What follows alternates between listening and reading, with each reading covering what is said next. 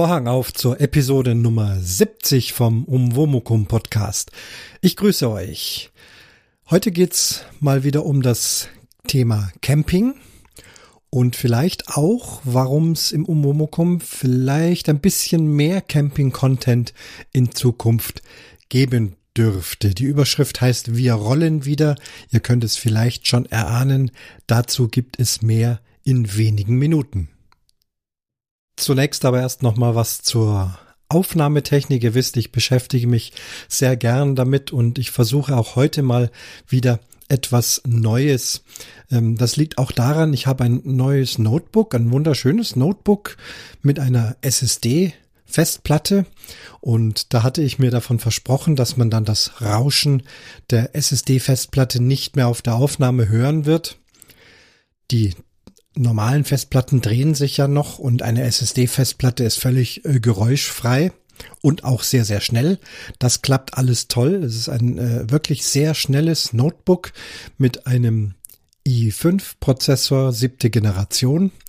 Und das könnte jetzt ein anderes Problem sein. Ich habe nämlich beim Aufsetzen hier, beim Testen gemerkt, dass hier doch der Lüfter zu hören ist, etwas mehr wie bei meinem alten Notebook. Da war zwar auch ein i5, aber erste Generation drin. Ja, jetzt ist zwar die Festplatte leise, aber der Lüfter ist doch ganz leise zu vernehmen und dieses äh, Rode NT1 Mikrofon ist so wahnsinnig empfindlich. Da hätte ich also jetzt dauernd ein Rauschen von dem Lüfter drauf nun was tun. Ich könnte etwas weiter weggehen mit dem Mikrofon. Das werde ich vielleicht auch mal probieren. Aber ich habe ja auch noch ein Zoom H5. Und heute nehme ich mal mit dem Zoom H5 auf. Da ist auch das rote Mikrofon dran mit Phantomspeisung. Hab mir außerdem ähm, vorgenommen, heute mal in Häppchen aufzunehmen. Hoffe, dass man das nicht so merkt. Also ich verrate es jetzt zwar hier vorne weg, aber vielleicht interessiert euch das ja auch, wie eben verschieden so ein Podcast aufgenommen werden kann. Ich habe mir ein kleines Skript geschrieben, denn das Thema heute ähm, ist doch vielfältig. Ich habe viele Punkte und wenn ich das so in, äh, aus dem Kopf in einem Sitz durchspreche, dann vermute ich, dass ich doch was vergesse, zu schnell bin, äh, zu sehr durchhaste. Und so nehme ich jetzt heute Häppchen für Häppchen, Kapitel für Kapitel auf. Die Kapitelmarken habe ich mir also sozusagen diesmal vorab geschrieben. Die kann man ja auch wunderbar dann in Ultraschall reinladen. Und nachher, wenn ich dann die einzelnen Sounddateien zusammensetze, brauche ich dann immer nur noch auf den Knopf, in dem Fall auf den Buchstaben B drücken und dann sortiert er den, die Kapitelmarke auch gleich an die richtige Stelle. Sehr äh, angenehme Sache. Ich freue mich jetzt auch schon auf die neue Ultraschall-Version 3.2. Die ist ja auf der Subscribe 10 in Köln vorgestellt worden und da hat es auch wieder Funktionen, die ich dringend und gut gebrauchen kann. Ja, also heute, wie gesagt, Datei für Datei, Kapitel für Kapitel nehme ich auf mit dem Zoom H5. Wenn das Kapitel zu Ende ist, auf Stopp, dann nachgucken, was kommt als nächstes, kurz mal sammeln und weitersprechen. Das Ganze dann wunderbar im Stehen ist mir sowieso lieber. Ich bin freier, ich habe die Hände frei und muss nicht auf einen Monitor starren und kann also wirklich geradeaus direkt ins Mikrofon reinsprechen. Noch kurz zur letzten Folge. Da gab es diesmal keine Kommentare. Ich denke, es ist fast nicht verwunderlich, denn die wenigsten Hörer werden sich jetzt selbst auch schon mit dem Bau von Bogensehnen beschäftigt haben, haben demzufolge da noch irgendwas beizusteuern. Also kein Problem. Ich hoffe, es hat euch trotzdem interessiert und es hat euch die Folge gefallen. Und falls da doch noch jemand Nachfragen hat, ähm, spätere Kommentare werden sicherlich auch noch berücksichtigt und auch gerne Audiokommentare. Bin mal gespannt, ob sich mal von den Bogenschützen auch jemand per Audiokommentar meldet und da eben auch seine Erfahrungen oder ähm, ja Widersprüche, andere Meinungen, Bestätigungen, wie auch immer, ist also hier im Podcast nach wie vor sehr gern gesehen. Und da es keine Kommentare gab, bleibt vielleicht noch ein bisschen Zeit, mal noch eine kleine Hausmeisterei, was den Umwomukum Podcast betrifft in Sachen äh, Folgen, Folgenanzahl, Downloads, äh, Jubiläen oder so. Da ging mir auch so ein bisschen was durch den Kopf. Mir fällt es auch bei anderen Podcasts immer wieder mal auf. Ähm, ja, man macht so einen Podcast und versucht dann irgendwann äh, auch zu feiern. Ich finde, man sollte das auch feiern. Es ist ein tolles Projekt. Es ist ähm, bei uns Hobbyprojekt. Und wenn dann jemand mal 100 Folgen oder wie jetzt äh, kürzlich geschehen 500 Folgen Bobson Bob Podcast, schöne Grüße nochmal von dieser Seite, dann finde ich schon, dass man das feiern kann. Ich selber habe mir aber überlegt, was feiert man denn und ähm, wann darf man, sollte man, könnte man feiern? Das ist ja doch äh, gar nicht so einfach. Äh, manch einer feiert zum Beispiel auch, wie viel Jahre er podcastet. Seit vier Jahren, seit fünf Jahren, seit drei Jahren. Ähm, das ist eine schöne Sache. Da frage ich mich dann allerdings, wenn jemand da sehr regelmäßig podcastet, ja, wenn jemand da jede Woche, jede zweite Woche sehr äh, regelmäßig podcastet, kann man sagen, das mache ich jetzt seit fünf Jahren regelmäßig und da gilt es also die Zeit zu feiern.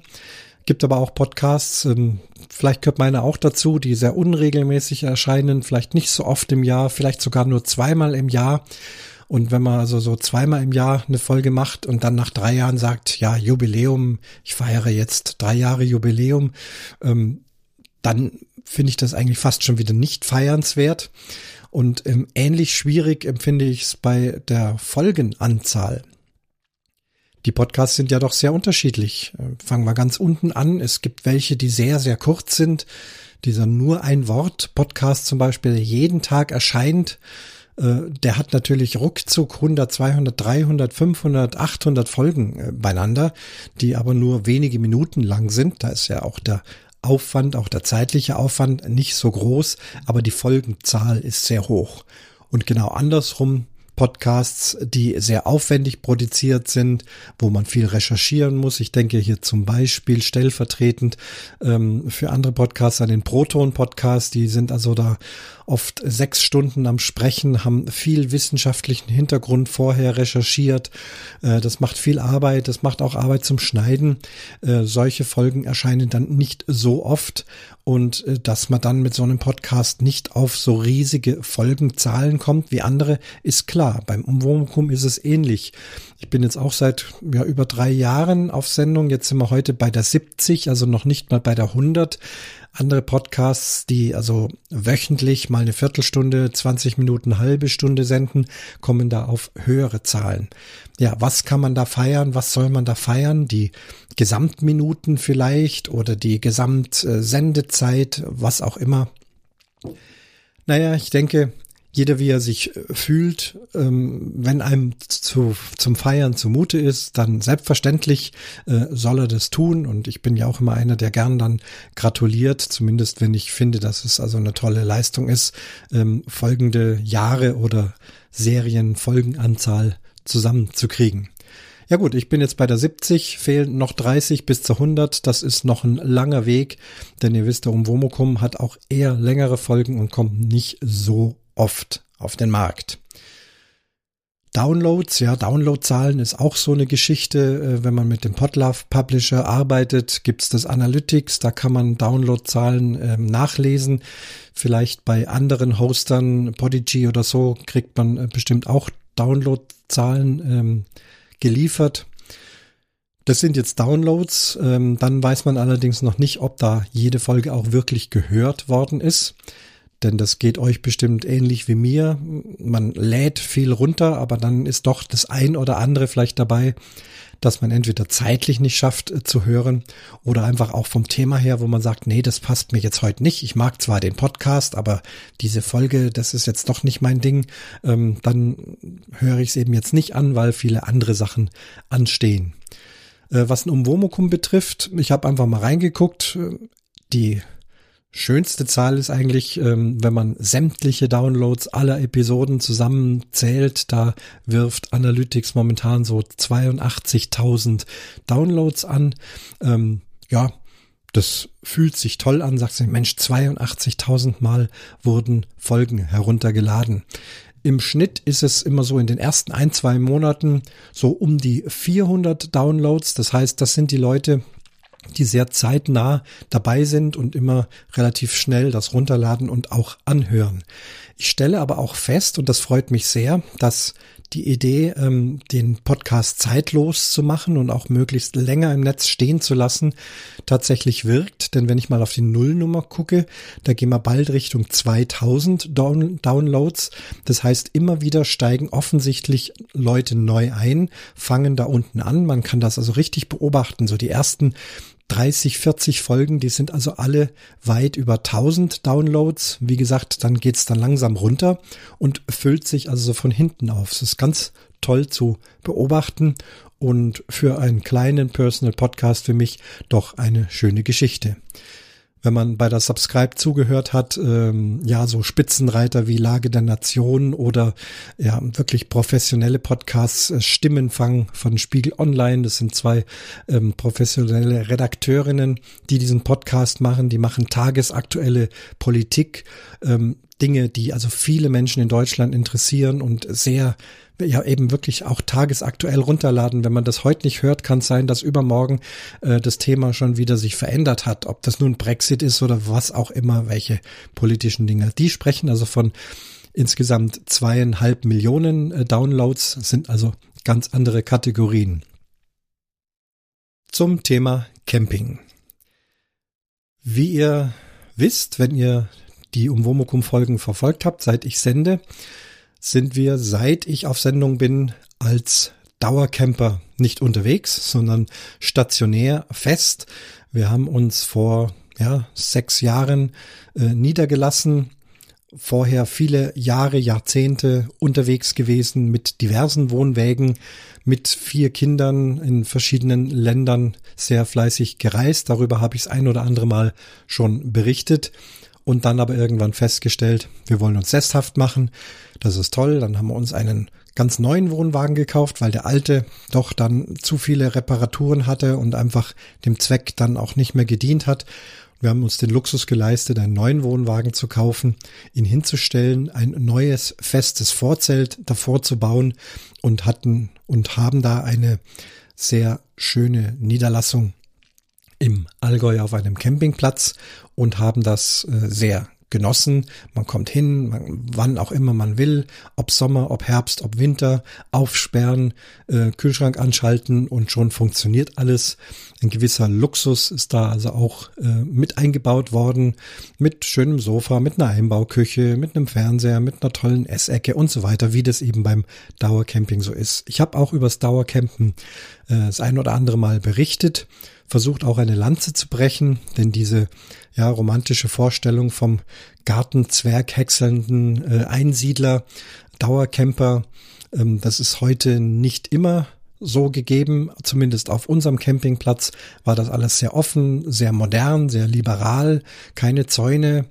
Ja, Gartenzwerge hier und da und dort, aber nicht in der Weise, ja, ihr weißt, wie ich, ihr wisst, wie ich es meine, so dass sich die Leute so abschotten, Zäune drumrum machen und alles voller Wimpel und mit Touristen nicht reden wollen. ist also die Erfahrung auf unserem Campingplatz eine andere gewesen. Nun aber kurzfristig eine Entscheidung. Aus familiären Gründen. Ähm, einer unserer Söhne zieht um nach Südfrankreich, äh, Richtung Andorra da diese Gegend, also schon bald auch äh, nach Spanien wo wir auch früher mit dem Wohnwagen oft gewesen sind. Also zieht um beruflich mit Frau und zwei unserer Enkel. Das ist natürlich auch für uns äh, eine ja, bedeutsame Sache. Wir unterstützen das sehr. Wir sind ja nun selbst Auswanderer. Südafrika viel, viel weiter als Südfrankreich. Tolle Geschichte, beruflicher Aufstieg, sicherlich fantastische Gegend, tolles Wetter. Ja, und wir sitzen jetzt dann mit unserem Dauercamper im Allgäu, zwar auf diesem schönen Campingplatz, aber sitzen da falsch. Wir wollen da natürlich hin. Und sehr schnell kam die Überlegung, Mensch, wir bräuchten Wohnwagen, dann könnten wir immer wieder mal ein, zweimal im Jahr, wie auch immer, dorthin fahren, das dann vielleicht äh, mit einem Spanienurlaub kombinieren, wie auch immer. Es ist ja doch eine recht weite Strecke, über 1200 Kilometer. Ja, wir wollen wieder Wohnwagen fahren. Und auch insgesamt hat sich das Dauercamping-Thema für uns doch etwas überholt. Wir sind haben alles erlebt dort oder sehr viel erlebt dort, was man da erleben kann. Man kennt jeden Spazierweg, man kennt den Weg um den See rechts rum, links rum, man kennt sämtliche Restaurationen, die Speisekarte hat man von oben bis unten und wieder zurück äh, durchprobiert. und, und, und. Passieren natürlich auf dem Campingplatz immer wieder auch neue Dinge, aber an sich haben wir gemerkt, es ähm, stellt sich so ein gewisser Trott ein und das ist tatsächlich doch nicht unser Ding. Wir wollen wieder mobil werden. Eben auch aus dem Grund, um nach Südfrankreich zu fahren, aber auch hier von der Gegend aus mal schnell nach Österreich übers Wochenende, nach Italien, wohin auch immer. Auch innerhalb Deutschlands gibt's so viele tolle Plätze. Der Bodensee ist nicht weit und, und, und. Also es juckt uns wieder und die Entscheidung war schnell getroffen. Wir werden den Campingplatz aufgeben, den Dauerplatz, äh, unseren ja damals neu gekauften Wohnwagen, der steht also jetzt seit sechs Jahren dort am Platz, ähm, wieder reaktivieren, um ihn wieder fahrbar zu machen.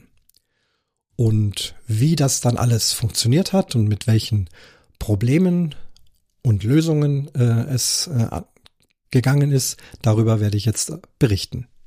Nun, die größte Hürde dürfte sicherlich sein, so ein Dauercamping-Anwesen zu verkaufen. Wir haben das in den letzten Jahren immer wieder mitbekommen mit anderen Campern, die dann aus welchen Gründen auch immer das alles verkaufen wollte. Da gibt es sehr alte Niederlassungen mit uralten Wohnwegen, uralten Vorzelten, was nicht mehr viel wert ist. Sowas wird entweder ganz abgebaut und weggeworfen oder es gibt Leute, die holen sich das als Ersatzteil ähm, da ist dann auch nicht mehr viel Geld im Spiel, wenn überhaupt.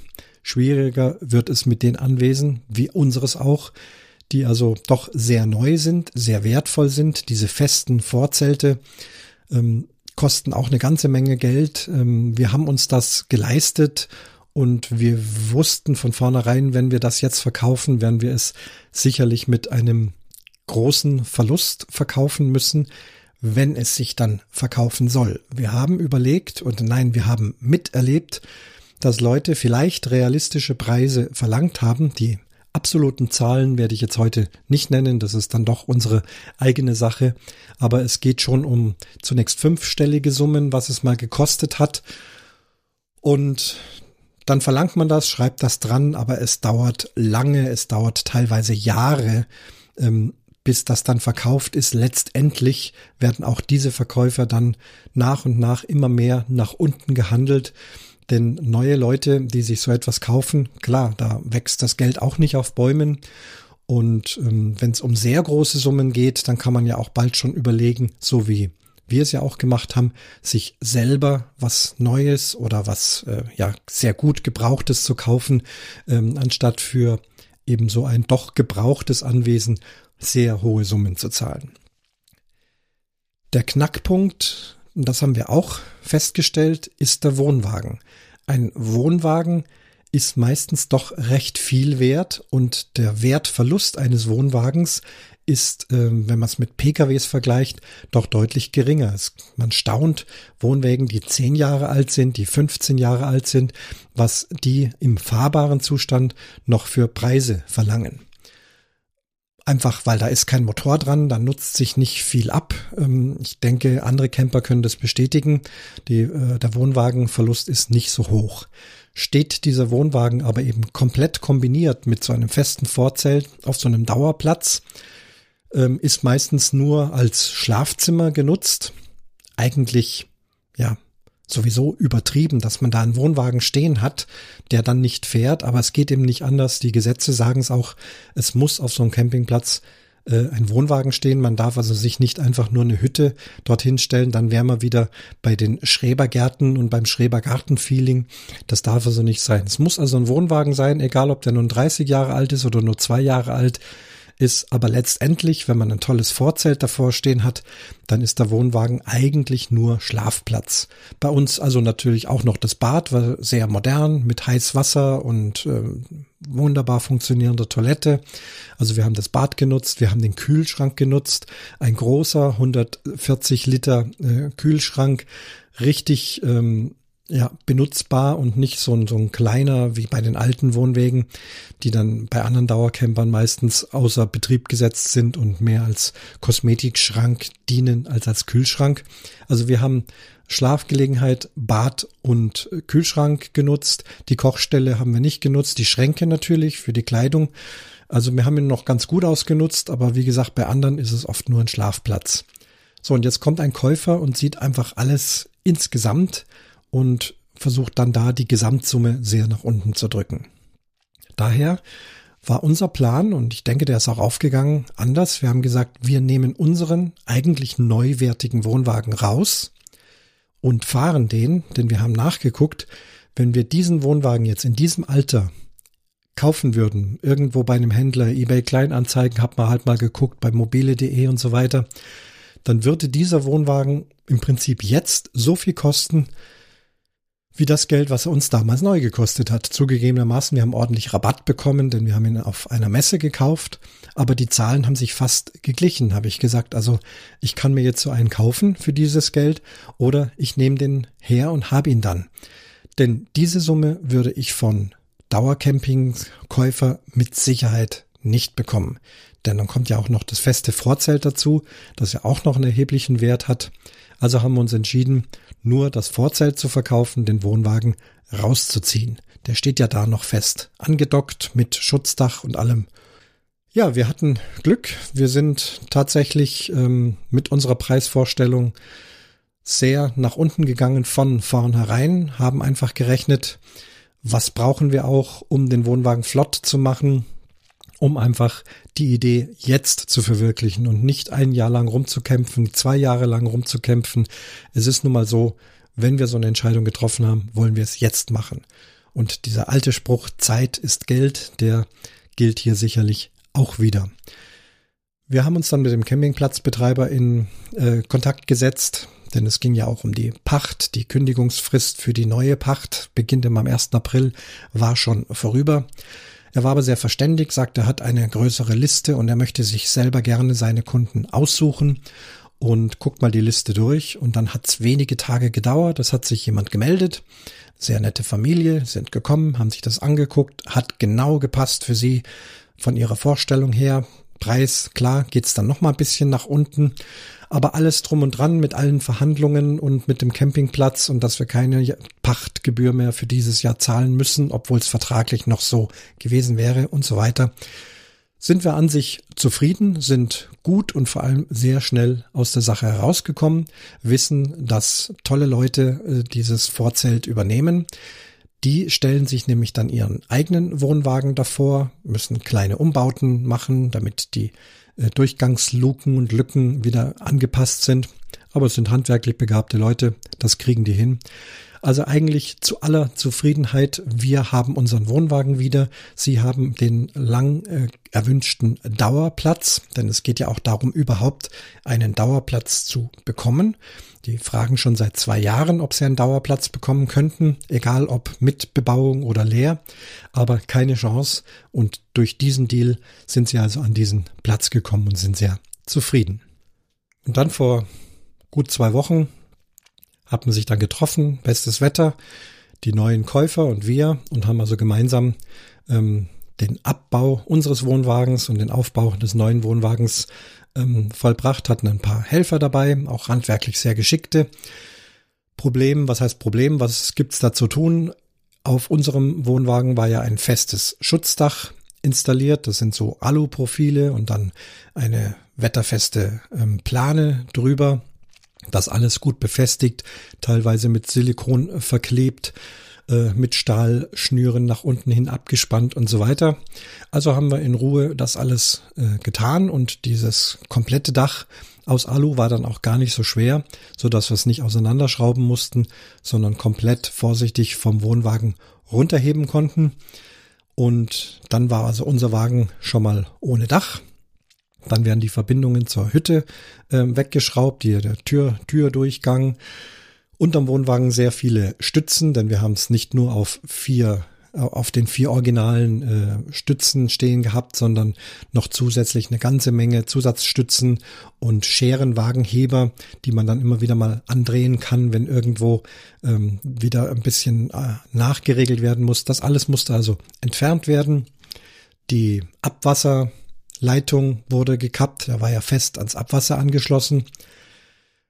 In dem Zusammenhang hat sich sehr bewährt. Ich habe die ganzen Jahre lang immer wieder quasi mit mir auch gekämpft, ähm, anderen Tipps von Campern zu widerstehen, zum Beispiel ein großes, äh, ja, zwölf Zentimeter großes äh, Loch in den Boden des Wohnwagens reinzuschneiden, dort ein Ventil einzusetzen und dann die Toilette auch direkt ans Abwasser anzuschließen. Das wäre zwar sehr praktisch, dann braucht man eben nicht mehr die Toilettenkassette wegbringen, aber dann hat man eben so ein Riesenloch drin und wenn man dann doch mal wieder fahren will, dann müsste das ja alles wieder zurückgebaut werden. Man müsste das Loch irgendwie schließen. Sicherlich lässt sich alles sowas machen, aber es wäre dann eben doch aufwendiger und der Wohnwagen ist ja im Prinzip dann auch verletzt durch diese Geschichte.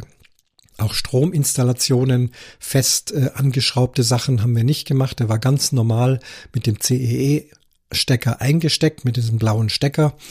Und auch hier mussten wir also nur ausstecken und alles ist eigentlich original gewesen und obwohl wir dachten, wir werden immer Dauercamper bleiben, sieht man, äh, plötzlich kommt es anders und wir waren also sehr froh, an dem Wohnwagen keine technischen Veränderungen gemacht zu haben, äh, damit er wieder fährt.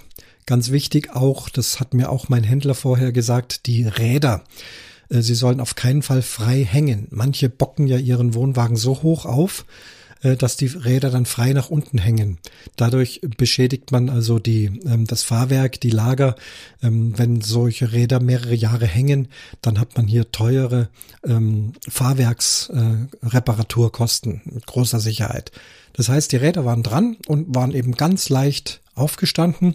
Sicherlich die Reifen an dieser Stelle haben sich eingedrückt, aber das war ohnehin klar und der Plan, dass die Reifen erneuert werden müssen. Da komme ich aber dann später nochmal bei den Reparaturen dazu, wieso und warum ähm, ich sowieso neue Reifen gebraucht habe.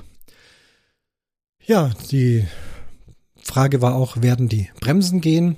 Die Lichter gingen alle. Ich hatte also mein Auto schon mal die Tage vorher rangeschoben, habe die 13-Pol-Kupplung angeschlossen und mit Freude festgestellt, dass sämtliche Beleuchtung noch tiptop in Ordnung ist. Alles moderne LED-Lichter, schön abgedichtet, da ist also gar nichts kaputt gegangen. Das klappt schon mal. Das nächste Wichtige sind dann die Bremsen. Wir haben also den Wohnwagen dann die Stützen hochgekurbelt und da unser Platz so leicht abschüssig ist, fing er dann auch sofort ganz leichtes Rollen an. Wir haben also immer wieder mit angezogener Handbremse ähm, vorsichtig den Wohnwagen rausrollen lassen. Wir mussten gar nicht viel schieben. Ja, und dann stand er also plötzlich da und frei in sichtbar eigentlich ganz gutem Zustand. Das Dach sehr dreckig, obwohl ein Schutzdach drüber ist. Drunter sammelt sich halt unheimlich viel Blätter und Dreck und Schmodder, aber das kriegt man schon runter. Ansonsten schien der Wohnwagen erstmal tatsächlich so, dass er wirklich wieder fahren wird. Möglicherweise schwirrt jetzt schon in eurem Kopf herum, ja nun, dieser Wohnwagen war ja jetzt sechs Jahre da auf diesem Platz gestanden. Wie ist es denn da mit dem TÜV? Also ich sage jetzt im Verlaufe dieser Folge weiterhin TÜV. Ich weiß, es ist eigentlich die HU, die Hauptuntersuchung und es gibt ja auch noch andere ähm, Organisationen, technische Überwachungsvereine. Äh, die DEKRA gibt es noch und äh, noch verschiedene andere. Ähm, aber ihr wisst selber, landläufig spricht man halt immer vom TÜV. Also ich meine die normale Hauptuntersuchung. Und das ist eben dann die nächste Hürde. Man hat also so einen Wohnwagen, der ja auf einem Privatgelände steht oder stand und der soll ja jetzt wieder auf die Straße gebracht werden. Die Gasprüfung, die ist aktuell, das darüber habe ich ja auch äh, schon berichtet in einer der letzten Folgen. Die muss ja alle zwei Jahre gemacht werden, auch auf dem Campingplatz oder gerade da, ähm, damit einfach alles sicher ist. Aber eben TÜV war längst abgelaufen und jetzt geht's also darum, wie bekommt man TÜV? Und natürlich spricht man da mit diversen Menschen auf dem Campingplatz oder sonstigen äh, Freunden und Bekannten. Und da ist mir aufgefallen, dass es zwei Dinge gibt, die man also längst ins Bereich der Mythen und Legenden verschieben kann. Zum einen die Meinung, ja, ist doch gar kein Problem, holst dir eine rote Nummer und fährst zum TÜV. Ja, rote Nummer. Man kennt es noch, aber ich habe mal nachgelesen, erstaunlicherweise gibt es schon seit 20 Jahren, über 20 Jahren, 1998 wurde das abgeschafft, dass Privatpersonen mit einer roten Nummer durch die Gegend fahren können. Früher hatte man das sogar gehabt, aber das ist jetzt offiziell zumindest nicht mehr möglich. Man kann nicht zur Zulassungsstelle fahren und sagen, ich hätte gerne eine rote Nummer. Das Prinzip der roten Nummer ist geändert worden. Rote Kennzeichen bekommen nur noch, das ist ganz interessant, da im äh, Text der Straßenverkehrsordnung bekommen nur noch ähm, ja, äh, würdige, zuverlässige Kfz-Betriebe. Den, den Ausdruck finde ich äh, interessant, zuverlässig, äh, vertrauenserweckend, irgend sowas steht drin. Also ich weiß nicht, wer da prüft, ob die würdig und vertrauenserweckend sind. Auf jeden Fall Kfz-Betriebe, also Autohäuser, Werkstätten, aber auch Prüforganisationen wie TÜV, DEKRA und ähnliche. Ähm, die bekommen also fürs ganze Jahr solche roten Nummern. Da muss dann ein gewisser Versicherungsbeitrag bezahlt werden. Und diese ähm, Betriebe können dann diese Nummern nehmen, um Überführungs- oder kleine Probefahrten machen zu können. Aber einem, einer Privatperson äh, eine rote Nummer auszuhändigen, um da den eigenen Wohnwagen durch die Gegend äh, fahren zu lassen, äh, das sicherlich nicht. Ähm, und das sitzt immer noch in den Köpfen. Ich habe gesagt, nee, das gibt's nicht mehr. Ach Quatsch, nee, gehst du einfach zur Zulassungsstelle, holst dir eine rote Nummer. Wie gesagt, dieses holst dir eine rote Nummer ist seit 20 Jahren vorbei. Die Alternative dazu kommt gleich. Eine andere Mythe und Legende ist dann, oh, der war jetzt sechs, sechs Jahre lang ähm, abgemeldet, der braucht eine große Hauptabnahme. Das ist ja eine teure Sache. Ähm, also nicht eine normale TÜV-Überprüfung, sondern die große Hauptabnahme. Auch hier bin ich schnell hin zum TÜV und habe mich äh, vorab erkundigt und äh, dem ist nicht so. Er braucht eine ganz normale TÜV-Prüfung. Voraussetzung dafür allerdings ist, dass man den Brief und den Kfz-Schein, also Zulassungsbescheinigung Teil 1 und Teil 2 heißt es jetzt äh, neuerdings, dass diese beiden Papiere vorhanden sind, dass die entsprechend in Ordnung sind, äh, sind dann halt äh, gestempelt als äh, abgemeldet. Wenn man diese Papiere hat und dann ist es gar kein Problem mit einer normalen TÜV-Prüfung da wieder flott zu werden. Nun, die Alternative zum roten Kennzeichen für Privatpersonen sind dann eben die gelben Kurzzeitkennzeichen, die es eben seit 20 Jahren gibt. Kurzzeitkennzeichen bedeutet, man geht zur Zulassungsstelle und ähm, holt sich so ein Kennzeichen und das gilt dann ab diesem Tag fünf Tage lang. Und mit diesem Kennzeichen kann man dann auf die Straße und kann eben Überführungsfahrten machen. Auch hier denke ich zum Beispiel wieder an den Bobson Bob, der ja kürzlich berichtet hat, wie er sich in Augsburg ein Fahrzeug gekauft hat, dort dann Kurzzeitkennzeichen besorgen, dran machen, dann zu sich ähm, rauf nach Lemgo fahren und dann dort äh, an seiner Zulassungsstelle richtig zulassen.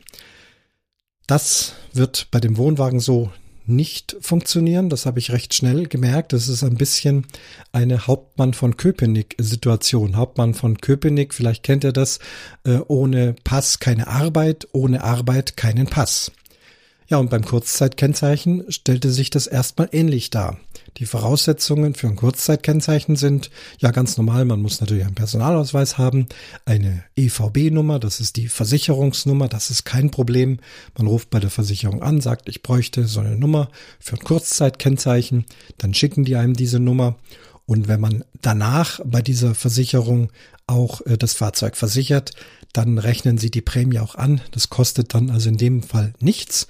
Nur wenn man eben irgendwo anders versichern geht, dann würden sie sicherlich einen Beitrag erheben. Also das ist also problemlos. Problemlos ist hier wieder der TÜV. Ein Kurzzeitkennzeichen bekommst du grundsätzlich nur mit TÜV. Ja, aber ich möchte doch den Wagen mit diesem Kennzeichen zum TÜV fahren, um eben diesen TÜV zu bekommen. Aber das Kurzzeitkennzeichen bekommst du nur, wenn du TÜV hast. Und ich hatte auch vor, eine längere Strecke zu fahren, denn unser Fahrzeug ist bei dem berühmten äh, Freistaat in Sulzimoos gekauft worden. Dort ist auch eine große Werkstatt und ich kenne auch zufällig den Werkstattleiter, hatte mit ihm also auch schon gesprochen, sage, ich würde dann das Fahrzeug gerne bringen, dann checkt er es durch und danach wird dann dort der TÜV gemacht. Und dafür hätte ich dieses Kurzzeitkennzeichen gebraucht. Das bekomme ich so aber nicht. Also habe ich noch fleißig weiter gegoogelt ähm, bei meiner Zulassungsstelle, die hier in meinem Landkreis ähm, steht. Ich muss dazu sagen, unser Wohnwagen steht im benachbarten Landkreis, beziehungsweise wir selber sind in einer kreisfreien Stadt und wenn man da rausfährt, ist man also offiziell schon im nächsten Landkreis. Und das ist der Knackpunkt. Ähm, ich erfahre also, man muss mit den Zulassungsstellen sprechen, quasi verhandeln. Also es gibt keinen Automatismus. Es scheinen wohl die verschiedenen Zulassungsstellen die Dinge auch verschieden Hand zu haben. Natürlich muss es eine Möglichkeit geben, dieses Fahrzeug, und das gilt ja für PKWs auch, die vielleicht abgemeldet auf einem Privatgrundstück irgendwo stehen und wieder auf die Straße wollen. Also man muss äh, mit denen sprechen und so habe ich es auch getan, bin also zunächst zu meiner eigenen Zulassungsstelle gegangen, habe das vorgetragen, habe auch im Internet gesehen, dass es vielleicht möglich ist, im Rahmen des Zulassungsverfahrens ähm, das schon mal beginnen zu lassen. Man würde dann ein Schreiben bekommen, dass man also dann ohne Stempel zum TÜV fahren darf. Äh, das hatte ich versucht, das wollten aber unsere Zulassungsstelle nicht. Bei anderen ginge das wohl. Ähm, bei Ihnen wäre es das so, ähm, ich müsste zur Zulassungsstelle des entsprechenden Landkreises gehen und mit denen sprechen. Die könnten vielleicht was für mich tun. Also rübergefahren, es ist ja nicht so weit, zur äh, Zulassungsstelle des Landkreises, der für den Campingplatz zuständig ist und dort äh, tatsächlich war es dann so, dass sie sagen, ja, das ist in Ordnung. Also wenn der Wohnwagen hier in unserem Landkreis steht, ähm, dann darfst du hier im Landkreis zum TÜV fahren. Also bis nach Sulzimoos, da sind noch zwei, drei Landkreise dazwischen. Das ist zu weit, das geht leider nicht. Aber hier am örtlichen TÜV würde das gehen. Ich muss also auf direkten Weg dorthin fahren oder eben eventuell davor oder danach noch zu einer Werkstatt, weil es kann ja sein, dass etwas repariert werden muss. Ja, das hörte sich also schon besser an. Also gut, dann fahre ich eben dort zum TÜV mit diesem Kurzzeitkennzeichen. Ähm, mein Plan war dann auf Verdacht äh, dahin zu fahren. Mein Wohnwagenhändler hatte mir ja gesagt, wahrscheinlich müssen die Bremsen zumindest angeschaut werden. Nicht, dass sie abgefahren sind, die wurden ja gar nicht benutzt, aber durch dieses Nicht-Benutzen kann es sein, dass da drin einfach ähm, das nicht mehr alles so gut funktioniert, wie es funktionieren soll. Und genauso die Radlager müsste man auch sicherheitshalber anschauen, nicht, dass die dann heiß laufen, weil da irgendwas nicht in Ordnung ist. Aber ich dachte, jetzt fahre ich mal hin zum TÜV und wenn er dann, er muss ja nicht viel können. Er muss bremsen, er muss leuchten, der Boden muss nicht durchweicht sein, die Gasprüfung muss da sein, ähm, die Kupplung muss funktionieren. Das war's dann schon. Reifen in Ordnung, ja. Profil ist ja da genug noch drauf. Ähm, ja, dann sagte sie gut, also die üblichen Sachen habe ich ja vorhin schon gesagt, Versicherungsnummer brauche ich, Personalausweis, dies und das. Und dann kam es, eine Bestätigung, dass dieses Fahrzeug tatsächlich hier im Landkreis steht. Hm, sage ich. Wie, wie soll ich das bestätigen? Wie soll ich das beweisen? Soll ich ein Foto machen, dass er da drüben auf dem Campingplatz steht? Ihr kennt ja den Campingplatz. Ach so, Campingplatz, ja, dann wär's doch geschickt, wenn ich ein Schreiben aufsetze oder wenn mir der Campingplatzbetreiber schriftlich bestätigt, dass das Fahrzeug auf seinem Privatgrund steht. Das würde Ihnen dann genügen, damit Sie wissen, dass Sie auch zuständig sind, um mir das Kennzeichen zu teilen. Ja, prima. Ist doch auch kein Problem. Habe ich mich also hingesetzt, habe einen kleinen Zweizeiler formuliert, habe das per E-Mail an den Campingplatzchef geschickt mit der Bitte, das auf ein ähm, Briefpapier zu kopieren, auszudrucken, zu unterschreiben. Ich würde es dann abholen und damit ich dann eben mit meinem Fahrzeug hier im Landkreis zum TÜV fahren kann. Und dann kam die Überraschung. Kaum war das E-Mail abgeschickt, kurz danach klingelt das Telefon ja, er hat das E-Mail gekriegt und ähm, was ich dafür Probleme äh, habe, das äh, bräucht's doch alles gar nicht, das ist doch alles viel zu aufwendig. Ähm, schließlich käme doch der TÜV regelmäßig nahezu jede Woche zu ihm auf den Campingplatz und würde dort mehrere Wohnwägen von Gästen abnehmen. Außerdem hat der Campingplatz selber verschiedene Fahrzeuge, Traktoren, Bagger, Radlader, LKWs, PKWs, die müssen alle immer wieder mal geprüft werden da bräuchte ich doch gar kein Schild, sondern könnte doch direkt auf dem Platz den TÜV machen lassen. Außerdem hat sein Sohn eine zugelassene Meisterwerkstatt für Kfz, die könnten also auch nach den Bremsen und nach den Lagern schauen und dann den TÜV durchzuführen. Ja, mir fiel schier die Klappe runter. Da mache ich mir tagelang Gedanken, telefoniere, google wie ein Wahnsinniger, versuche alles hinzukriegen. Und dass es diese Möglichkeit äh, gab, das kam mir gar nicht in den Sinn. Ich hatte zwar schon gesehen, dass da äh, die Söhne, die bekanntermaßen ausgebildete Kfz-Mechaniker sind, dort in der Campingplatzgarage immer wieder an Autos basteln und rumschrauben. Ich dachte, das sind halt so die eigenen Fahrzeuge und die Campingplatzfahrzeuge, aber dass das also eine wirklich zugelassene Werkstatt ist, wo ich ganz normal einen äh, Auftrag geben kann und das dann äh, meisterhaft repariert wird. Das wusste ich in dem Fall nicht. Ja, große Begeisterung. Ein Anruf genügte. Da und da steht der Wohnwagen. Das und das äh, wollen wir äh, gemacht haben. Neue Reifen wollen wir auch haben. Ja, jetzt zu den Reifen. Ähm, Ihr werdet sagen, wieso? Die haben doch noch ein nagelneues Profil. Ja gut, aber sie sind schon sechs Jahre alt, sind vielleicht spröde, dem würde ich schon nicht mehr vertrauen. Außerdem haben wir die Tempo 100 Zulassung. Die haben wir von Anfang an hinten drauf bekommen. Ähm, wie er also fabrikneu ausgeliefert wurde, kam das gleich mit dazu.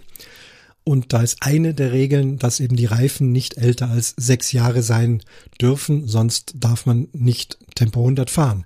Man darf mit diesen Reifen schon fahren, aber müsste dann ähm, bei 80 sich beschränken. Äh, die, das normale Tempo für Anhänger, also auch Wohnanhänger, ist Tempo 80 in Deutschland, sowohl auf Landstraßen wie auf Autobahnen. Aber mit dieser Ausnahmegenehmigung kann man dann 100 fahren. Wie gesagt, Voraussetzungen unter anderem Reifen nicht älter als sechs Jahre. Da gilt dann diese aufgedruckte DOT-Nummer, ähm, wo also die Produktionsmonat und Produktionsjahr draufsteht. Da muss man auch aufpassen beim Reifen kaufen. Wenn man da im Internet billig kauft, kann sein, man kriegt Reifen, die schon zwei Jahre alt sind, werden dann halt billig verscheuert. Da hat man also schon zwei Jahre verloren von diesen sechs Jahren, denn es gilt einfach diese DOT-Nummer. Solltet ihr also äh, Wohnwagen mit Tempo 100 Schild haben, guckt, dass ihr Reifen kriegt mit möglichst frischer Dot. Also doch beim Händler vorsprechen, einfach auch sagen, dass es da wichtig ist für euch. Normalen Pkw-Besitzern ist es meistens Schnuppe, Hauptsache der Reifen ist toll, der Preis passt und er ist neu. Aber bei uns ist die Dot-Nummer wichtig. Ja gut, also das haben wir telefonisch ausgemacht. Wir brauchen Reifen, er guckt sich die Bremsen an, guckt sich die Lager an und auch sonstiges. Und dann hat's wenige Tage gedauert und dann kam also der Funk, prima, der Wagen hat TÜV und kann abgeholt werden. Nun, also bald kann's auf große Fahrt gehen. Der Wohnwagen steht also jetzt komplett mit TÜV und repariert auf dem Platz, also repariert. Was war zu tun? Die Bremsen wurden aufgemacht und wurde festgestellt, dass die ähm, Brems Beläge, genau, die Bremsbeläge hat er vorsichtshalber erneuert. Die waren einfach, ja, alt, also eben auch nicht abgefahren, so wie beim Reifen, sondern äh, da lösen sich dann Verklebungen und irgendwas ist einfach nicht mehr sicher, damit zu fahren. Die Bremstrommel an sich ist in Ordnung, wurde ein bisschen äh, ausgerieben, ent, entdreckt, entrostet sozusagen und damit die Bremse einfach tiptop funktioniert. Äh, die Lager wurden als gut befunden und auch alles andere funktioniert. Also hielt sich das also auch in Grenzen und ich kann sicher sein, dass ich ein top gewartetes Fahrzeug hinter mir herfahren habe, denn da wollen wir doch keinen Kummer, wenn so ein Wohnwagen nicht bremst oder irgendwas nicht in Ordnung ist oder Reifen platzen. Das macht keinen Spaß. Reifen übrigens äh, mit der C-Markierung für Transporter ist zwar offiziell nicht direkt notwendig, aber machen doch ganz viele, einfach weil es ja nur zwei Reifen sind, das gesamte Gewicht vom Wohnwagen da drauf ist und so stabile C-Transporterreifen kosten vielleicht 20 Euro mehr, aber ich meine, das lohnt sich, dass man solche Reifen hat. Die werden dann auch nicht so schnell warm, weil einfach die ähm, Flanken mehrfach verstärkt sind, sind glaube ich acht Lagen statt üblicherweise vier Lagen. Ähm, ja, also Transporterreifen, gute Sache. Ich habe dann auch noch Alljahresreifen genommen, denn wir haben hier im Allgäu ja auch im Winter Schnee. Werde zwar jetzt nicht bei tiefstem Tiefschnee fahren, wir haben ja dieses Jahr richtige Schneekatastrophe gehabt, sogar im Allgäu. Also selbst da wäre keine Chance gewesen, da irgendwie mit Wohnwagen zu fahren. Wir sind ja mit dem Auto schon aus der Tür nicht rausgekommen. Ähm, aber trotzdem, es kann ja sein, man ist da im Herbst unterwegs oder im Frühjahr, Ostern und dann gibt's mal irgendwie doch noch wieder winterliche Straßenverhältnisse. Und da ist es dann ganz schick, wenn man äh, Alljahresreifen mit Schneeflockensymbol hat. Und ja, man braucht die. Äh, in der Straßenverkehrsordnung steht drin, dass der Anhänger dieselben Regeln hat wie der Pkw. Also bei winterlichen Straßenverhältnissen Winterreifen beziehungsweise Schneeflockensymbol auf dem Ganzjahresreifen. Er muss zwar nicht antreiben, aber er muss bremsen. Das heißt, hier braucht er eine Griffigkeit und in den Kurven sollte er auch nicht ausbrechen und rutschen und dann plötzlich in der Kurve in den Wald fliegen und das Auto gleich mitziehen. Also auch hier Winterreifen eine schicke Geschichte. Jetzt will der Wohnwagen auch bewegt werden auf dem Campingplatz. Das äh, ja, hat man früher immer geschoben. Mit Hilfe von anderen äh, Campinggästen kommt man da eigentlich immer ganz gut klar. Wir haben aber dann doch überlegt, ähm, uns jetzt so eine Art Mover zuzulegen. Nun, ein Mover nachzurüsten, kostet sehr viel Geld und bedeutet auch sehr viel Gewicht. Und mit Gewicht muss man äh, geizen. Auch darüber habe ich schon in einer anderen früheren Episode drüber gesprochen. Ich möchte auf keinen Fall das zulässige Gesamtgewicht ähm, überschreiten. Und so ein Mover besteht doch aus zwei schweren Metallmotoren, die an den Reifen montiert werden, wo sich dann so eine kleine Walze, wenn man sie an den Reifen andrückt, die dann mit elektrischer Kraft diese Reifen dreht und man dann mit einer Fernbedienung den Wohnwagen, also wie mit Geisterhand, wunderschön äh, manövrieren kann. Das ist eine tolle Sache. Dann braucht man aber auch noch eine Batterie, die eingebaut werden muss. Also auch diese Batterie wiegt eine ganze Menge. Es muss eine stabile Batterie sein. Ähm, man braucht Ladeelektronik und so weiter. Wie gesagt, kostet auch einen Haufen Geld kommt für uns nicht in Frage, denn ähm, wie gesagt, beim Gewicht kämen wir wahrscheinlich auch gar nicht hin. Wir haben einen recht kleinen und leichten Wohnwagen und die Zulassungs- äh, Zuladungskapazität ist ohnehin nicht viel. Ein bisschen was wollen wir ja mitnehmen. Also schied das aus. Aber wir haben einen kleinen Spaziergang gemacht im Camping-Fachgeschäft und ich sehe dort am Eingang etwas Neues, eine Neuheit. Es sieht aus wie ein Panzer, wie eine Raupe. Es ist also ein kleines Roboterfahrzeug mit zwei Gummiketten, die also unabhängig voneinander nach vorne und hinten fahren können. Dadurch kann dieses Fahrzeug eben geradeaus fahren, kann sich aber eben auch auf der Stelle drehen. Also ähnlich wie ein Ketten- oder Raupenfahrzeug. Darauf eine Halterung. Und diese Halterung wird also an der Deichsel vom Wohnwagen angebracht. Und dann ganz normal mit der Fernbedienung schiebt dann dieser Roboter den Wohnwagen dorthin, wo man möchte. Das Ganze kostet weniger als die Hälfte, was ein Nachrüstmover-Satz kostet. Und der Vorteil ist, das Gewicht, also das Gerät selber wiegt 18 Kilo, das ist ja jetzt auch nicht so schlimm. Allein die äh, Autobatterie oder Schiffsbatterie mit allem drum und dran kann auch schnell 18 Kilo wiegen.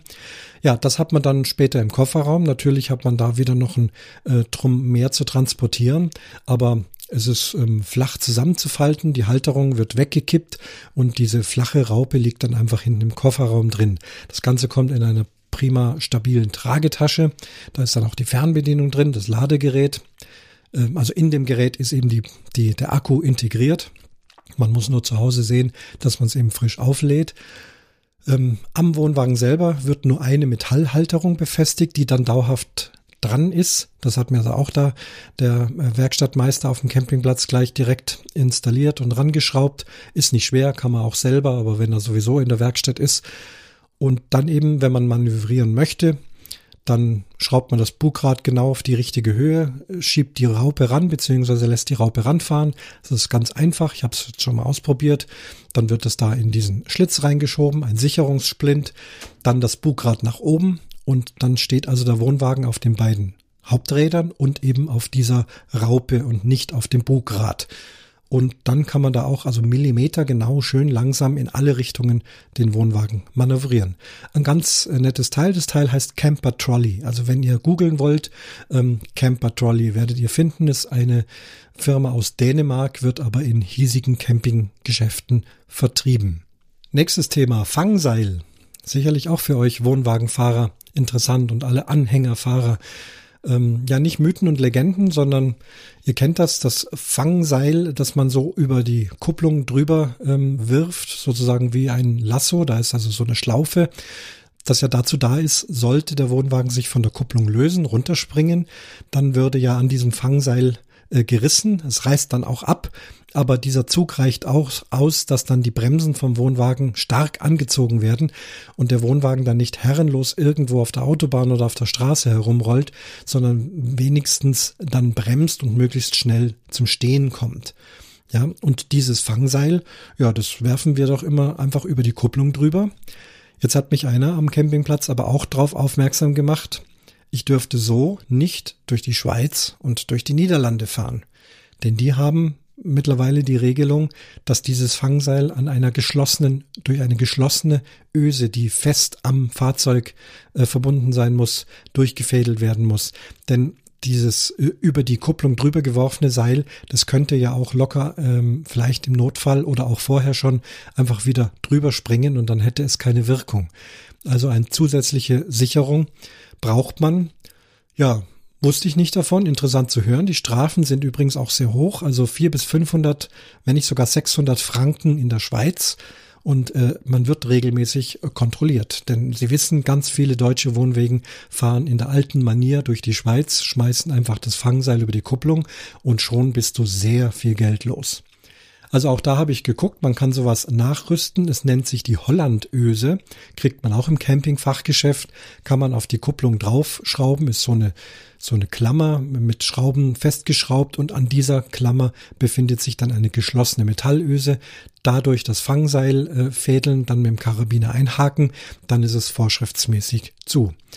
Und ich wollte schon so eine kaufen, habe es aber dann doch erstmal gelassen, weil auch jetzt nicht Schweiz und Frankreich, äh, Schweiz und Holland aktuell ansteht.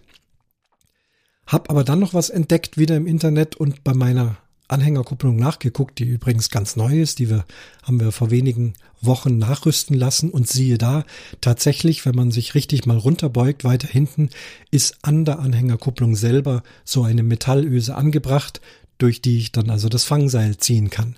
Also super praktisch, ich brauche diese hässliche Klammer nicht und wenn es notwendig wird, beziehungsweise wahrscheinlich mache ich es, gewöhne mir standardmäßig an, es dient ja auch der eigenen Sicherheit, werde ich das also durch diese Öse durchschieben.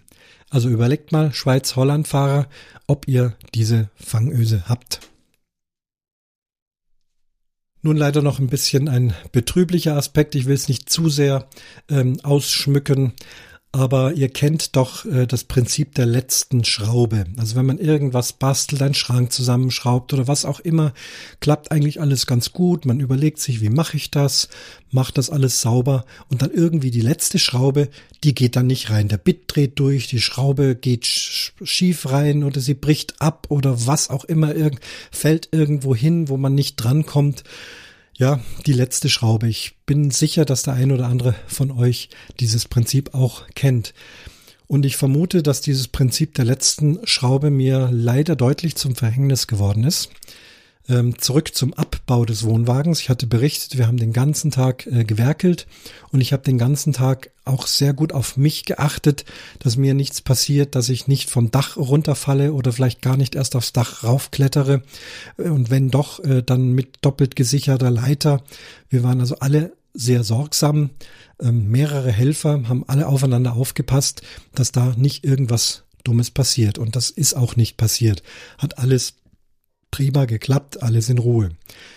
Ja, was soll ich sagen? Wir waren fertig mit der ganzen Geschichte. Ich wollte mich auch von dem Campingplatz lösen. Es war wirklich die letzte Aktion.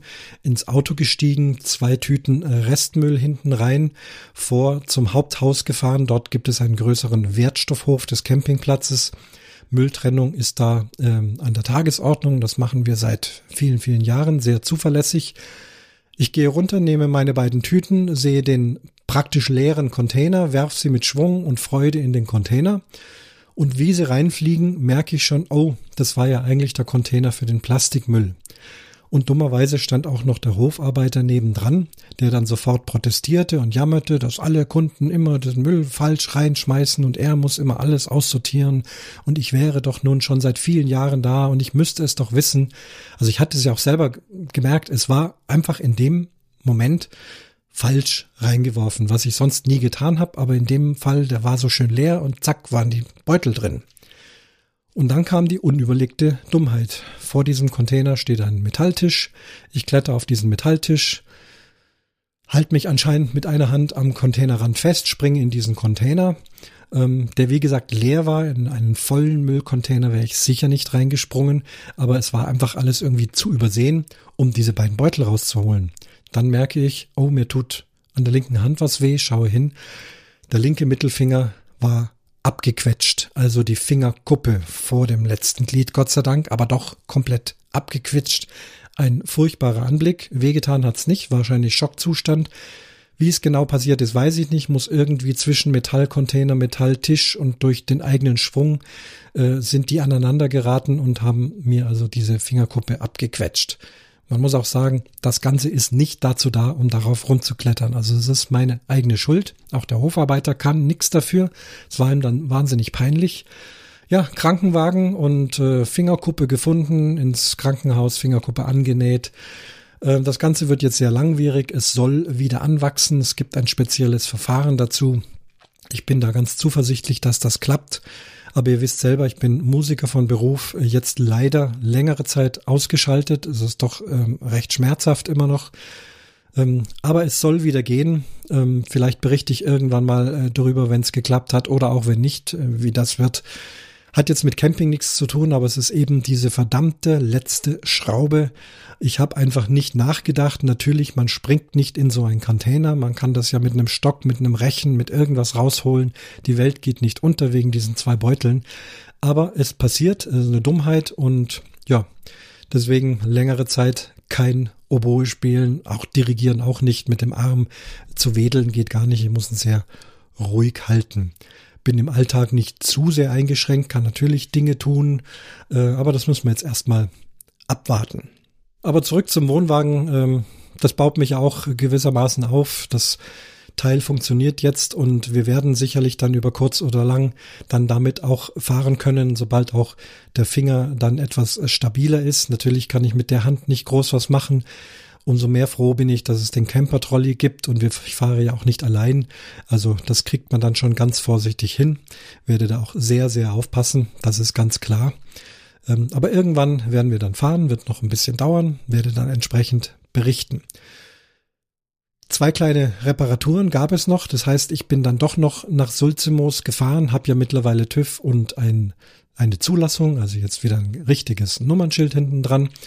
Ähm, denn das Gaskastenschloss ließ sich nicht mehr äh, schließen mit dem Schlüssel, ist einfach über die Jahre durch das Stehen, es war zwar immer mit einem Tuch abgedeckt, der ganze Gaskasten war durch ein zusätzliches, äh, zusätzliche Plane geschützt, das sich sehr gelohnt hat. Da gibt's einen Keder drüber, da kann man so eine Plane ein, äh, einziehen, damit einfach die Gaskastenklappe nicht dauernd mit äh, Wetter und so weiter zu leiden hat. Das Schloss war drunter, war immer offen und ließ sich aber jetzt nicht mehr schließen. Ist blöd, weil zumindest wenn der Wohnwagen auf der Straße steht, kann ja praktisch jeder die Gasklappe aufmachen und dann die Gasflaschen zum Beispiel rausholen oder sonstiges und das dann in meinen Keller räumen, das wollten wir nicht. Und diesen Schließzylinder, den kann dann doch nur der Fachhändler austauschen. Ähm, der hatte dann die entsprechenden äh, Schlüssel dazu und die entsprechenden Zylinder. Ja, das haben wir gemacht. Wir sind da so zwischendurch, Gott sei Dank, schnell dran gekommen. Er musste ja nicht auf eine Hebebühne, sondern da ist jemand mal gesprungen gekommen, hat also diesen Schließzylinder noch ausgetauscht. Das Schloss geht wieder. Dann habe ich euch berichtet ähm, mit meinem Kühlschrank, dass da der Gasbetrieb nicht mehr ging. Den hatte ich ja nun fünf Jahre regelmäßig das ganze Jahr immer im Gasbetrieb. Und das soll man ja jedes Jahr ähm, reinigen, den Gasbrenner, aber das hatte ich auch berichtet. Die Serviceklappe dafür war eben auf der Seite des festen Vorzelts, also keine Chance dahin zu kommen, ohne den Wohnwagen rauszuziehen, was ja einen halben Tag Arbeit bedeutet. Ähm, also hatten wir uns ja entschlossen, gut, dann nur noch Elektro. Aber jetzt, wo wir wieder mobil sind, haben wir auch das angebracht und es war tatsächlich so, die haben die Klappe geöffnet mit Druckluft durch, oben aus dem Kamin kam ein riesen Ruß und Dreck und Schmodder raus. Das war also wirklich ordentlich verdreckt und danach zack, zack, zack gezündet, springt auch sofort wieder an, ist also kein Problem mehr, läuft prima. Also diese beiden kleinen Reparaturen noch im Freistart gemacht und jetzt ist der Wohnwagen wirklich tipptopp. Dann bleibt eigentlich nur noch übrig, dass er mal gewaschen werden muss. An den Seiten ist er ja sehr sauber gewesen. Es war ja immer dieses Dach drüber, aber eben oben auf dem Dach und auch auf den Dachfenstern hat sich doch ordentlich Dreck und Staub, eine dicke braune Dreck- und Staubschicht gebildet. Und da gibt es in Sulzimos eine wunderbare Waschanlage, die speziell für Wohnmobile und Wohnwegen geeignet ist. Kostet zwar 25 Euro im billigsten Fall, also wenn man einen Wohnwagen hat, der nicht länger als 6,50 Meter ist. Ähm, aber ich muss sagen, es lohnt sich. Es kostet deswegen so viel, weil man ähm, dort einen Mitarbeiter braucht, der also die ganze Zeit diese Anlage per Fernbedienung bedient. Die haben dann auch so ein verschiebbares Podest, wo sie dann draufklettern, damit sie das Ganze von oben be beobachten können. Denn meistens ist ja das Dach das Problem. Da gibt's ja auch Leute, die kommen dann mit einer Satellitenschüssel drauf, mit einer Klimaanlage, mit irgendeinem Dachkoffer, was auch immer.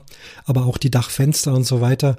Da kann er dann diese rotierenden Bürsten, das ist schon wie bei einer normalen Waschanlage mit rotierenden Bürsten an der Seite und oben. Aber die kann er dann eben von Hand säuberlich steuern, so dass individuell bei keinem Fahrzeug irgendwas kaputt geht.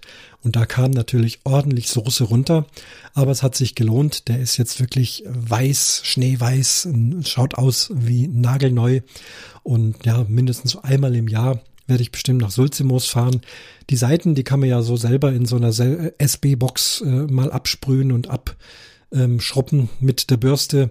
Früher hatte ich dann auch immer eine Leiter dabei, bin hochgeklettert, habe von dort aus dann das Dach abgeschrubbt. Aber das ist sehr mühsam in diesen SB-Boxen. Die spritzen dann immer nur eine Minute, dann musst du wieder einen Euro reinschmeißen. Das dauert ja oft länger und ja, da musst du so viel Geld reinschmeißen, da kann man dann fast doch wieder mal nach Sulzimos fahren. Zumindest einmal im Jahr, dass da so eine Grundreinigung vom Dach äh, ist.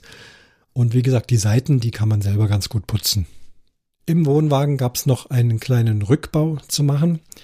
Ich hatte ja in der Dauercamper-Situation die umklappbare Essecke. Also wir haben da zwei Sitzbänke, einen Tisch, was man wie üblich dann den Tisch runterfahren kann, dann dort die Polster zu einer Liegefläche ähm, zusammensetzen. Ja, das berühmte Camping-Tangramm. Ja, wie, wie muss man es denn nun hinfummeln, dass es alles passt? Da haben wir auch zeitweise drauf geschlafen, beziehungsweise ein Gast, ein Sohn von uns oder wie auch immer, hat dann da drauf geschlafen. Ähm, das war aber dann sehr unbequem und da wir diesen Tisch eigentlich nicht wirklich gebraucht hatten, denn wir haben ja einen großen Tisch in der Hütte stehen gehabt ähm, mit fünf oder sechs Sitzplätzen, habe ich das also rausgebaut und dort einen festen Lattenrost eingebaut mit einer schönen guten Matratze. Da gab es kleine Umbauten, kleine ja, Schreinerarbeiten zu tun. Ich habe aber auch hier drauf geachtet, dass ich nicht irgendwas so abbaue oder so zerstöre, dass man es nicht wieder zurückkriegen könnte. Und auch das hat sich jetzt hier wieder bewährt. Es wurde also zurückgebaut. Ein Freund hat mir geholfen. Ich bin ja mit meinem Finger äh, gehandicapt für solche Sachen, feine Schräubchen reinzumachen oder ein Sperrholzbrett zu sägen. Und das ist äh, prächtig gelungen. Und jetzt ist auch das alles wieder im Ausgangszustand, denn Tisch und Bank braucht man natürlich zum Sitzen und zum Essen, Frühstücken und so weiter. Und gelegentlich auch umzuklappen, falls wir noch eine weitere Liegefläche brauchen. Nun geht's dann noch weiter mit der Stellplatzsuche. Das ist natürlich auch für Wohnwagenbesitzer immer ein Problem, die nicht ein großes Eigenheim haben mit viel Platz auf dem Grundstück. Äh, wir sind Mieter und wohnen im ersten Stock. Das heißt, der Wohnwagen muss irgendwo hin. Über die Regeln ist in diversen Campingplatz-Podcasts auch gesprochen worden. Der Wohnwagen darf 14 Tage an der Straße, an einem normalen legalen Parkplatz stehen, aber eben nur 14 Tage. Danach muss er weg, er muss woanders hin. Es reicht nicht, ihn nur 10 Meter weiter nach vorne zu schieben. Er muss im Prinzip raus aus der Straße. Ich habe jetzt hier für eine Übergangszeit drei größere Straßen mir ausgesucht, wo er also schön stehen kann, wo er niemand belästigt, wo keine Menschen wohnen, die da vielleicht lieber selber parken wollen. Denn wenn man es dahin stellt, dann sind die schnell dabei und zeigen einen an bei der Polizei, wenn man vielleicht doch äh, länger als 14 Tage steht, weil man nicht dazugekommen ist oder weil man nicht dran gedacht hat. Ähm, aber trotzdem, alle 14 Tage im Prinzip muss man äh, hin, hochkurbeln, an ankuppeln und dann wieder woanders hinfahren. Macht auch Arbeit. Klar, ein Stellplatz muss her. Äh, am Campingplatz gäbe es die Möglichkeit, ähm, das ist auch nicht so weit weg, 20 Minuten, allerdings recht teuer, denn er verlangt im Prinzip einen Tagespreis. Das kann ich also vielleicht nur für rübergehend in Anspruch nehmen. Wir haben andere Optionen, über die ich jetzt noch nicht spreche, weil das unausgegorene Dinge sind. Aber wenn das denn klappt, dann würde ich gerne hier auch wieder berichten. Wir kommen zum Ende, vielleicht noch ein Ausblick. In Zukunft wird es also wieder Campingfahrten geben. Wir werden auf Campingplätze fahren, teilweise bekannte Campingplätze, aber sicherlich werden wir auch auf Campingplätzen landen, äh, wo wir noch nicht waren. Äh, hier jetzt eigentlich auch klar die Frage an euch, interessiert euch das auch hier äh, Berichte über die Campingplätze zu machen, die anderen, ich nenne sie mal befreundeten Camping-Podcasts wie der Camping-Caravan-Podcast oder die vier Bayern auf Reisen berichten ja auch regelmäßig über Campingplätze. Ich selber würde wahrscheinlich äh, jetzt nicht eine Checkliste machen. Ähm, den genauen Check, das macht der ADAC in seinen Campingführer. Der liegt übrigens auch schon wieder nagelneu hier. Die Campcard ist besorgt. Kann ich äh, sehr empfehlen.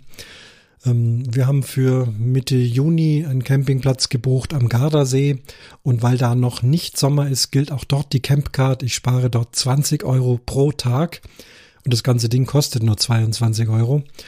Ähm, also alles diese Dinge, wenn ihr Campingplatzberichte haben möchtet, dann gebt mir bitte einen kurzen Funk durch. Wenn ihr aber schon ähm, selber alles wisst, äh, wie es dazu geht oder äh, das lieber nicht hören möchtet, dann fände ich es auch okay. Ähm, Sobald es dann irgendwann losgeht, wie gesagt, ein bisschen wird es noch dauern, auch bis der Finger wieder einigermaßen reisefähig ist, dann wird's losgehen nach Italien, nach Südfrankreich, nach Spanien, nach Deutschland, nach Österreich, vielleicht in die Schweiz. Ich habe ja jetzt eine Fangöse. Wir waren tatsächlich noch nie in Holland. Auch das steht irgendwann mal auf dem Plan. Aber das sind alles jetzt schon wieder so viel Pläne und so viel Zeit und Urlaub hat man ja leider gar nicht. Aber das wird schon sicherlich werden. Außerdem wird sich der Wohnwagen sehr gut eignen, auch um zum ein oder anderen Bogenturnier zu gehen, was, wo vielleicht die Anreise weiter ist und es geht ja da meistens schon sehr früh los. Und wenn man das dann schafft, einen Tag vorher anzureisen, viele Bogenturniere oder Bogenvereine bieten Platz an, sagen man, ihr könnt euer Wohnmobil, euren Wohnwagen, euer Zelt mitbringen. Wir haben eine große Wiese, da könnt ihr euch hinstellen. Also da freue ich mich auch schon drauf, wenn das irgendwann mal realisiert wird mit dem Wohnwagen zum Bogenturnier zu fahren. Das waren also die neuesten Neuigkeiten über unseren wieder in Schwung gebrachten Wohnwagen und einer hoffentlich schönen zukünftigen Zeit wieder unterwegs auf verschiedenen Campingplätzen. Ich hoffe, es hat euch Spaß gemacht. Es war vielleicht das eine oder andere äh, interessante Information auch dabei. Und auch da, wenn ich da was vergessen habe oder vielleicht doch falsch gesagt haben sollte oder ähm, andere Aspekte auch, ähm, wie gesagt, gerne über Kommentare und Audiokommentare. Und damit schließt sich der Vorhang zur Episode Nummer 70 vom Umwomukum Podcast.